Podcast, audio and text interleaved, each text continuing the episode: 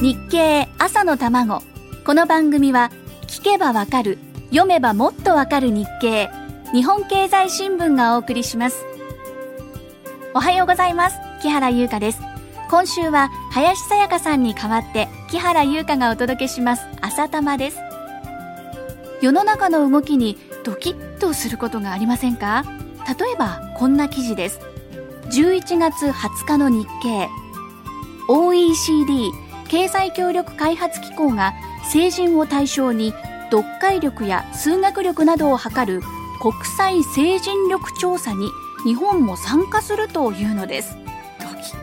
困るなあこういう大人が子供に対して言われなくなるようなことしてもらっちゃ。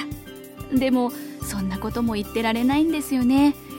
せめて数学だけでもやめてくれないもんでしょうか。ちなみにこのテストにはアメリカイギリスなど OECD に加盟する国25カ国が参加するそうです。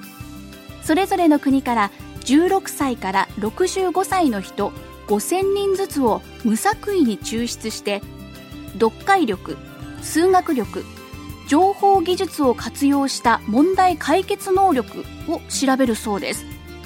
情報技術を活用した問題解決能力コンピューターとかインターネットをどれだけ使いこなせるかっていうことなんでしょうか。やめましょうよそういうの。本当に困るな。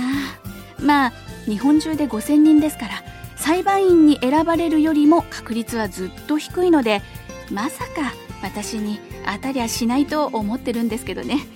でも国によって言葉も違うしものの考え方も違うはずなのにどうやって文章の読解力とかを比較するんでしょうね。